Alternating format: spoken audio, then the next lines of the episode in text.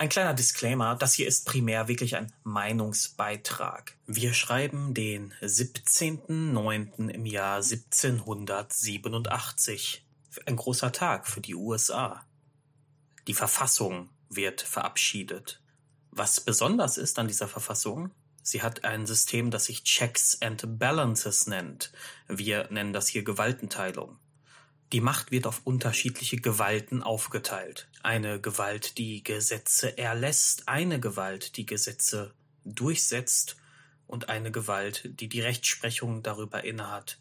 Einer der Väter dieser Gewaltenteilung ist John Locke, der in manchen Quellen auch als Vater des Liberalismus bezeichnet wird. Ich weiß, das ist eine pathetische Bezeichnung, eine zugespitzte Bezeichnung, aber ich denke, wir können uns alle darauf einigen, dass der sehr wichtig war für den Liberalismus. Deutschland 2022.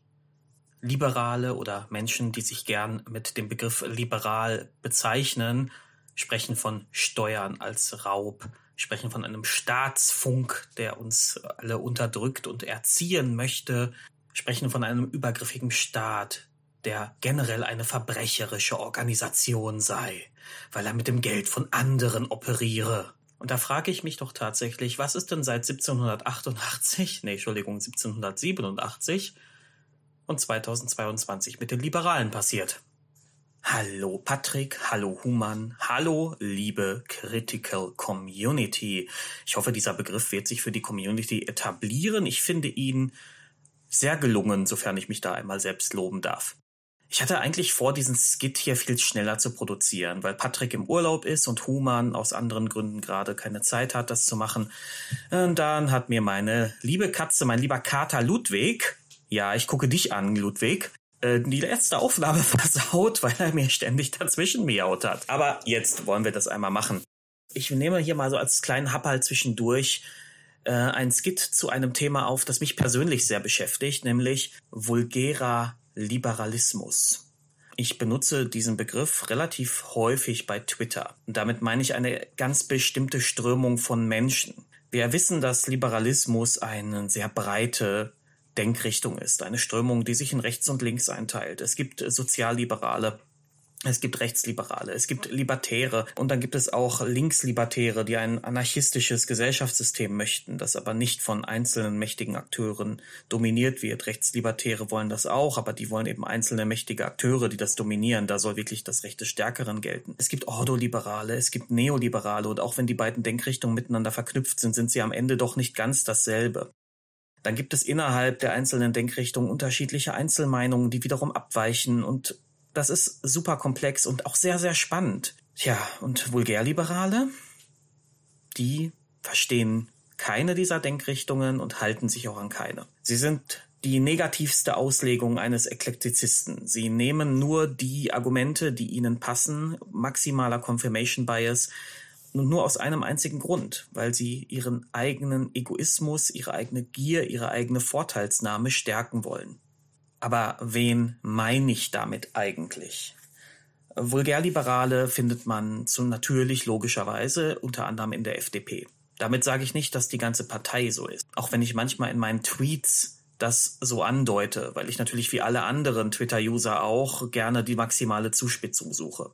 Tatsächlich gibt es in der FDP auch, ähm, ich sag mal, gemäßigte Liberale, Liberale anderer Denkschulen und die Partei hatte bis um die 2000 darum sogar einen recht starken sozialliberalen Flügel, den es aber nicht mehr gibt.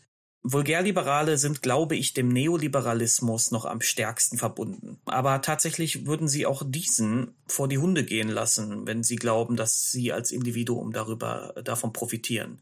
Sie sind auch den sehr Libertären stark verbunden, aber nicht, weil sie ernsthaft von libertären Denkmustern überzeugt sind, sondern weil sie glauben, dass sie am stärksten davon profitieren. Während der Libertäre natürlich in einer abstrusen Form ernsthaft davon überzeugt ist, dass diese Struktur für die Gesellschaft die fairste und beste ist und dass die daraus resultierenden chaotischen Muster sich halt durch Märkte und andere Strukturen sozusagen von selber glätten, interessiert den Vulgärliberalen nur eins, nämlich er interessiert sich nur für sich selbst. Vulgärliberale erkennt man unter anderem daran, dass sie Kernmerkmale des Liberalismus nicht kennen und einfach wegignorieren. So wissen zum Beispiel aufgeklärte Liberale selbst, dass Liberalismus eben nicht bedeutet, dass jeder alles erreichen kann, sondern nur bedeutet, dass jeder alles erreichen kann, was im Rahmen seiner Möglichkeiten liegt. Deswegen würde ein gemäßigter Liberaler wahrscheinlich auch immer Chancengerechtigkeit oder Chancengleichheit fordern, ähm, weil ihm klar ist, dass nicht alle Menschen in Deutschland oder generell auch auf der Welt die gleichen Chancen und Möglichkeiten haben. Auch das ist ein Konzept, das man wieder kritisch beleuchten kann. Das lassen wir aber an dieser Stelle mal äh, erstmal außen vor, sonst wird das hier zu umfangreich. Der Vulgärliberale sagt, jeder kann alles erreichen. Wenn du ihn dafür kritisierst, wird er sagen, wieso, du kannst doch. Und dann wird er Dinge aufzählen, die trotzdem unerreichbar sind. Das beliebte Beispiel das kennen wir aus der Finanzblase. Du kannst doch in Aktien investieren. Nein, sage ich, ich bin armutsbetroffen, ich kann nicht in Aktien investieren. Schon ab 25 Euro kannst du äh, dich einkaufen und dann profitierst du auch in 40 oder 50 Jahren. Das kann sogar sein, dass das irgendwo auf einer verdrehte, verquere Art und Weise stimmt, aber das löst ja das strukturelle Problem der Armut nicht. Der Vulgärliberale reduziert strukturelle Probleme noch stärker als alle anderen liberalen Denkmuster auf das Individuum. Er hat aber kein allgemeines Konzept dahinter, wie Libertäre zum Beispiel, die tatsächlich ein philosophisches Konstrukt haben als Basis, das man jetzt gut oder schlecht finden kann, wo man aber sagen kann, da, da besteht ein Denkkonstrukt dahinter, das allerdings auch viele Lücken hat. Der Vulgärliberale hat kein Denkkonstrukt. Er äh, bedient sich eklektizistisch aus anderen liberalen Denkstrukturen und zuweilen eben auch aus Denkstrukturen, die gar nicht mal aus liberalen Ecken kommen. So siehst du in, immer häufiger bei Vulgärliberalen einen Ansatz von hartem Konservatismus, eine dicke Überschneidung mit ähm, rechtskonservativem Denken. Ein sehr auffälliges Beispiel dafür sind zum Beispiel die neueren Takes aus äh, unserer aller allseits Entschuldigung Leute aus unserer allseits geliebten Springer Zeitung Die Welt so sieht man Anna Schneider, wie sie sich plötzlich an rechte und zwar rechtskonservative und damit den Autoritarismus anstrebende Diskurse anknüpft, indem sie sagt, äh, Steuern sind Raub oder von einem Staatsfunk spricht, ja, ein klassisches Framing aus der rechtsradikalen Szene. Und Rechtsradikale sind nicht interessiert an einem rechtsliberalen Staat, sondern sie sind an rechtem Autoritarismus interessiert, also ein starker Mann in politischer Führung, idealerweise ein Mann, der uns allen den richtigen Weg weist aus allen Krisen, die maximale Abgabe von Verantwortung, also das genaue Gegenteil von Liberalismus. Dennoch finden wir Anna Schneider, die sich selbst als Freiheitsvorkämpferin versteht, die ja auch das Ressort Freiheit, also ein maximal populistisch bezeichnetes Ressort in der Welt betreut, hier in dieser Position im Schulterschluss mit diesen äh, konservativ bis rechtsradikalen, die ja noch die Rolle des Staates stärken wollen, nur eben nicht zum Beispiel durch öffentlich-rechtliche und auch nicht durch Steuern, die sie ja dann persönlich ablehnen. Da, da liegt natürlich auch ein Problem bei den Rechten selbst vor, weil die Rechten selbst ja einen Staat wollen, aber nicht diesen Staat, den sie als linksgrünes Terrorregime wahrnehmen, sondern was natürlich völlig bescheuert ist. Ich glaube, da müssen wir nicht drüber reden. Ne? Ähm, so, sie wollen halt einen anderen Staat, einen Staat, der sich auf einzelne oder wenige starke Figuren beschränkt, äh, die Regeln machen und die vor allem sich an dem Status quo orientieren, also bloß keine Veränderung und erst recht keine kulturelle Veränderung. Hier versucht jetzt die vulgärliberale Anna Schneider anzudocken, indem sie versucht, das sozusagen libertär oder vulgärliberal umzuframen, indem sie quasi diesen Diskurs nutzt, um und auch die, die Leute, die dahinter stehen, den nutzt, um jetzt gegen den öffentlich-rechtlichen hier zu feuern oder gegen Steuern, die sie als persönlichen Übergriff des Staates betrachtet. Dieses Steuern sind Raub ist ja durchaus auch in libertären Kreisen eine beliebte Behauptung. Generell werden dort gern so Erzählungen gemacht von ähm, einzelnen Akteuren, die halt besonders fähig und besonders kompetent sind. Ne? Ayn Rand lässt grüßen, die besonders viel sozusagen auch für die Welt tun könnten wenn man ihnen nicht die, die Flügel sozusagen amputieren würde, indem man sie besteuert, indem man ihnen Regeln auferlegt, indem sie nicht frei forschen können und nicht frei entwickeln können. Nein, sie müssen sich an Regeln halten und deswegen sind diese armen, armen Leute, ja, die Engel ohne Flügel, denen man alles nimmt. Und ich glaube, Leute wie Anna Schneider sehen sich dort selbst. Sie glauben selber, dass sie eigentlich Teil dieser Elite sind, obwohl sie ihre Leistung ja in nichts anderem besteht, als fragwürdige Kolumnen in der Weltzeitung zu veröffentlichen. Ulf Poschardt, unser aller heißgeliebter ähm, Weltchef. Ist er, ist er überhaupt da noch Chef? Ich weiß es gar nicht. Ist mir auch egal. Ulf Poschardt ähm, äh, postete neulich einen Auszug von einem Interview, das in der Welt stattgefunden hat, mit dem rechtsradikalen oder vielleicht sogar rechtslibertären Politiker äh, aus Argentinien, Javier Millet. Ich hoffe, ich habe den Namen korrekt ausgesprochen. In diesem Interview sagt Millet Folgendes. Der Staat ist im Kern eine kriminelle Organisation, die von einer Zwangseinnahmequelle lebt, die sich Steuern nennt.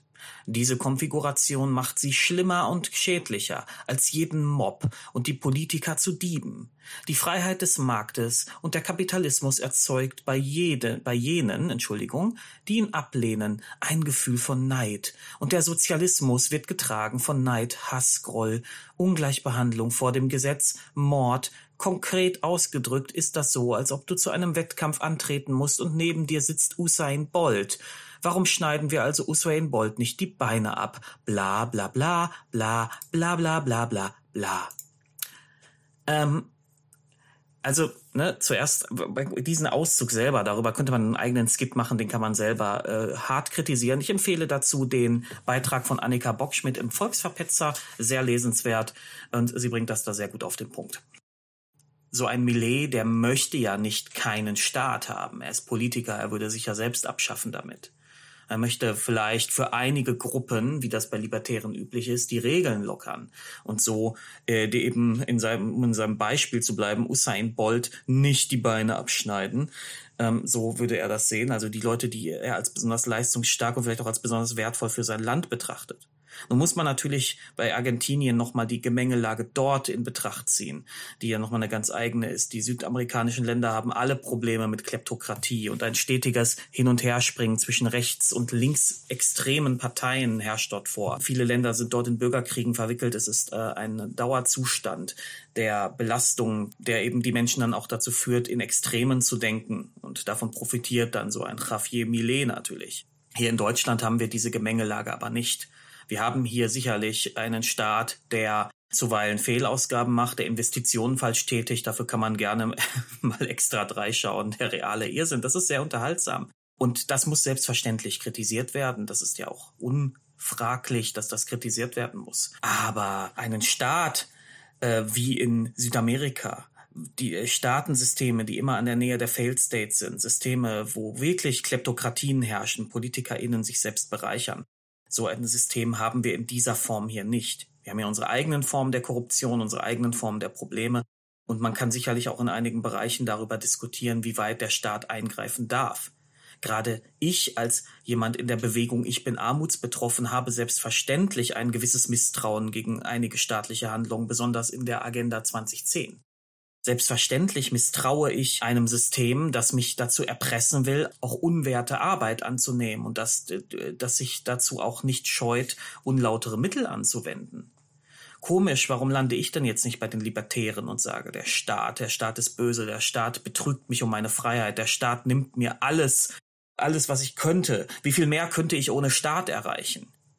Na gut, weil es auf der anderen Seite noch diese anderen Dinge sind, die diese Vulgärliberalen gerne ignorieren. Spannend ist, dass es immer Leute sind, äh, fast immer Leute sind mit guten Studienabschlüssen, die also durchaus von der Bildungsinfrastruktur hierzulande profitiert haben die äh, maximal von der generellen Infrastruktur profitieren, die häufig AutofahrerInnen sind und darum auch den hohen Ausbau der Autoinfrastruktur für sich verbuchen können, die steuerlich gefördert werden, weil sie besser verdienende sind oder auf alles und jeden Kram noch irgendwelche Subventionen draufgeklatscht kriegen. Ja, und gerade diese Leute sind es, die jetzt sagen, Steuern sind Raub, der Staatsfunk gehört abgeschafft, Maske tragen ist äh, Menschen zum Schweigen bringen, ja, da gibt es also eine starke Korrelation.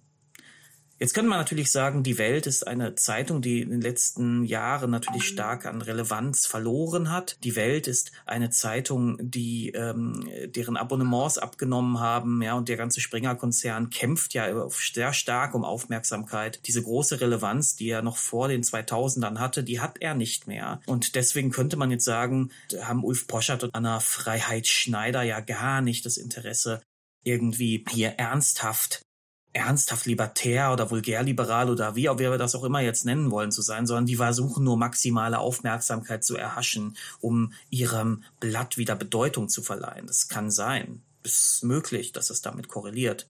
Betrachte ich das aber mit den typischen Aussagen eines Ulf Porsche zum Beispiel auch zum Tempolimit, wie er dann sagt, dass ähm, als Porsche-Fahrer sich das ja für ihn nicht lohnt, wenn, wenn ein Tempolimit auf der Straße wäre, braucht er ja keinen Porsche mehr kaufen und solche Sachen dann glaube ich schon, dass da eine innere Überzeugung ist. Und diese innere Überzeugung, die kommt ja daher, dass man diesen Menschen schon seit ihrer Kindheit erzählt hat, dass sie zu der Schicht der Besseren gehören, dass sie die Leistungsträger seien und sie darum auch besser behandelt werden müssen als der Rest der Welt. Das ist, wenn man so will, eine, eine umgekehrte Stigmatisierungstheorie. Wenn du sein Leben lang dir, dir zugeframed wirst, dass du der bessere Mensch bist, dann glaubst du das auch. Und dann glaubst du auch, dass dir mehr zusteht. Dann glaubst du auch, dass du alles besser kannst und dass der Staat daher nicht nötig ist. Und darum bist du dann auch empfänglich für bestimmte Ideologien. Wobei ich ja durchaus nochmal wiederholen möchte, der Vulgärliberale teilt sich nicht eine Ideologie, sondern er dockt überall dort an, wo er glaubt, dass er für seinen persönlichen Egoismus einen Gewinn rausziehen kann. Deswegen docken Vulgärliberale bei Libertären genauso an wie bei Rechtsradikalen. Deswegen teilen sich die Narrative und deswegen überschneiden sich die Milieus von FDP und AfD. Deswegen gibt es eine ganz relevante große Wählerwanderung zwischen diesen beiden Parteien. Und auch das Milieu der Konservativen wird da geschnitten. Auch da dockt man überall dort an, wo man glaubt, dass man äh, fette Überschneidungen findet, die das eigene Ego befriedigen können. Es geht wirklich nur um das maximale Befriedigen der eigenen egoistischen Bedürfnisse und dem Glauben, dass den sogenannten Leistungsträgern wirklich mehr zustünde und sie deswegen es ihnen deshalb sogar zustünde, andere Menschen zu unterdrücken. Es ihnen deshalb sogar zustünde, Menschen unmenschlich zu behandeln.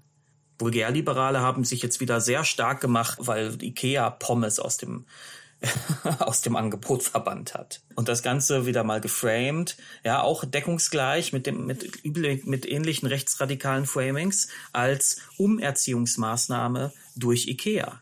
Und daran siehst du, dass dort kein, bei Vulgärliberalen eigentlich kein Liberalismus vorhanden ist, weil der Liberale würde anerkennen, dass IKEA äh, natürlich die Freiheit hat, sein, äh, seine Produkte, die es, die es anbietet, äh, selbst zu bestimmen. IKEA darf selbstverständlich sagen, wir bieten keine Pommes mehr an. Und wenn sie sich dann auch noch greenwashen, dadurch, dass sie das mit Ökologie äh, begründen, dann müsste eigentlich der, der klassische Liberale laut klatschen und sagen, super, dass sie ihr gutes Recht, sich green zu waschen und so weiter.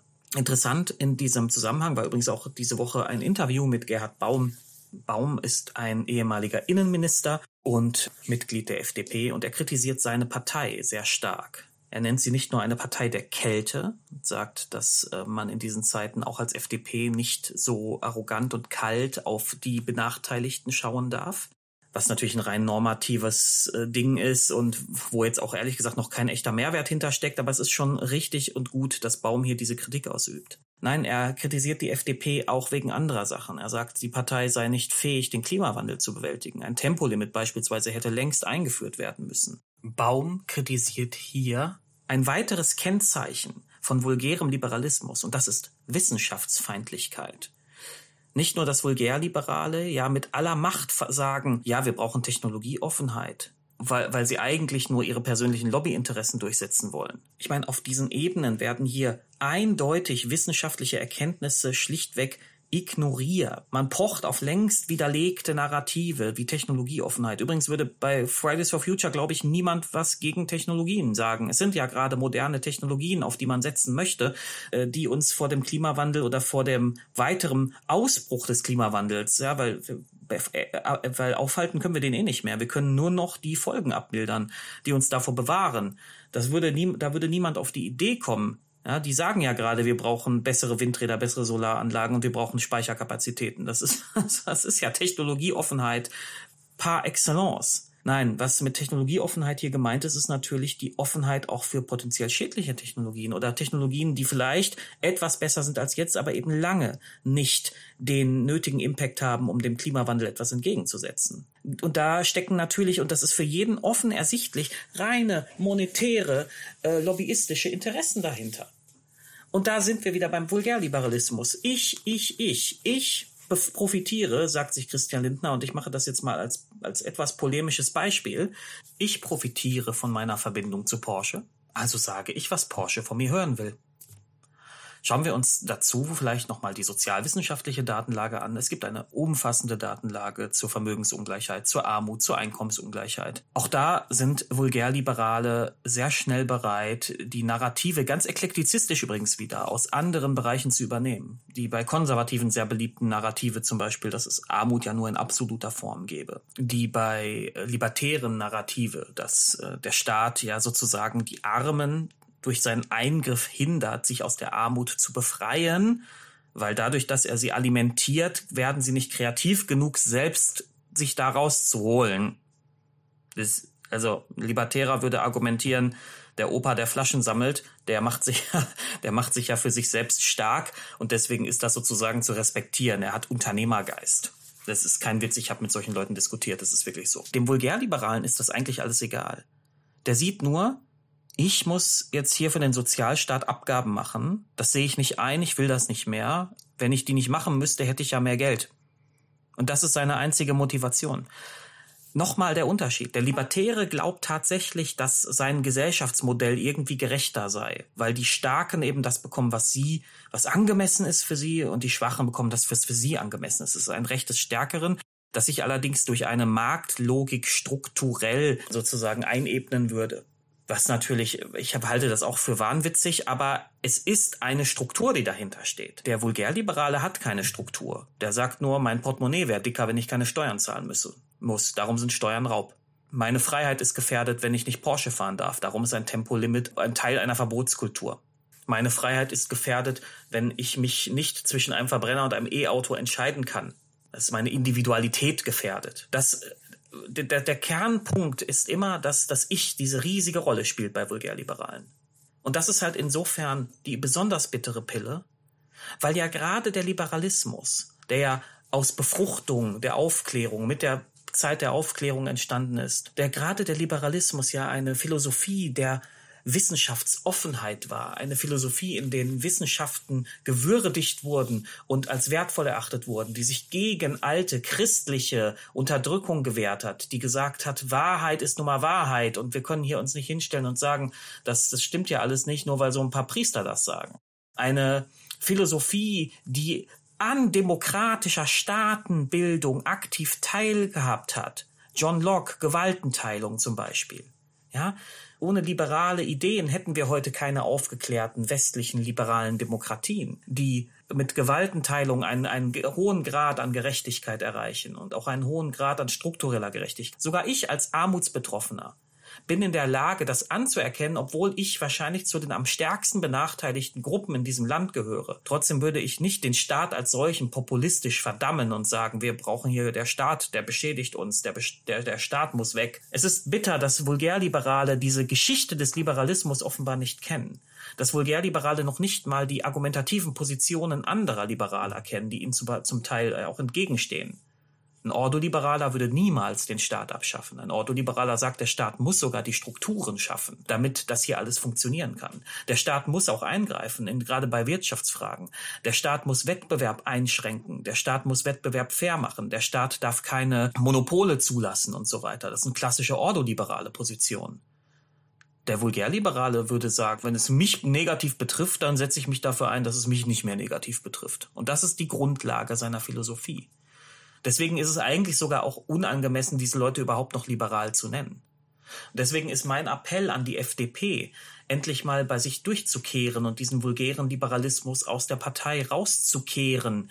Denn ich, sogar ich als Linker sage, wir brauchen eine liberale Partei in Deutschland, eine liberale Partei, die sich um Themen kümmert, wie zum Beispiel auch Datenschutz, ein hochaktuelles und wichtiges Thema, Gesetze für das Internet, die Rechte des Individuums auch im Netz zu verteidigen, eine liberale Partei, die sich dafür einsetzt, dass eben das Individuum auch in einem ablaufenden Klimawandel ausreichend geschützt ist, dass wir eben doch keinen ich glaube nicht, dass das jemals kommen wird, aber eben keinen Klimatotalitarismus bekommen. Wie gesagt, ich glaube nicht, dass das jemals kommen wird. Aber ja, eine liberale Partei, die sich bewusst ist darüber, was der Klimawandel anrichtet und die sich bewusst ist darüber, dass wenn sie jetzt nicht einige Regeln mittragen, äh, in 20 Jahren irgendeine Partei, die regiert, ganz harte Regeln wird machen müssen. Und dann kommen nämlich die wirklichen Verbote und dann diskutieren wir nicht mehr über, über Pommes bei Ikea oder über Tempolimit Limit, sondern dann diskutieren wir wirklich über Dinge wie, was weiß ich, vielleicht wirklich sowas wie Ausgangssperre oder echte Konsumverbote.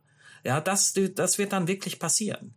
Das ist eine liberale Partei, die wir brauchen. Und keine liberale Partei, die sich, die sich an Ulf Poschers Rockzipfel hängt und sagt, Tempolimit schränkt mich in meinem Porsche-Fahren ein. Keine liberale Partei, die wissenschaftliche Erkenntnisse leugnet die sich Rechtsradikalen anbietet, weil sie glaubt, dass sie damit vielleicht Wählerstimmen gewinnt, die sich Querdenkern anbietet, weil sie glaubt, dass sie damit äh, Wählerstimmen gewinnt, die vor allem um Wählerstimmen buhlt, was ja auch eine Form des kollektiven Egoismus ist dieser Partei. Also der, der vulgärliberale Egoismus überträgt sich auf die Partei in kollektiver Form und sie fängt an, wirklich alles wahrzunehmen, was irgendwie der eigenen Vorteilsnahme genehm erscheint. Ich merke aber gerade, wie ich mich in Wallung rede.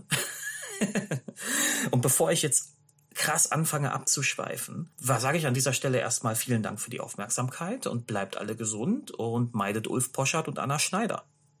Und Nena Schink.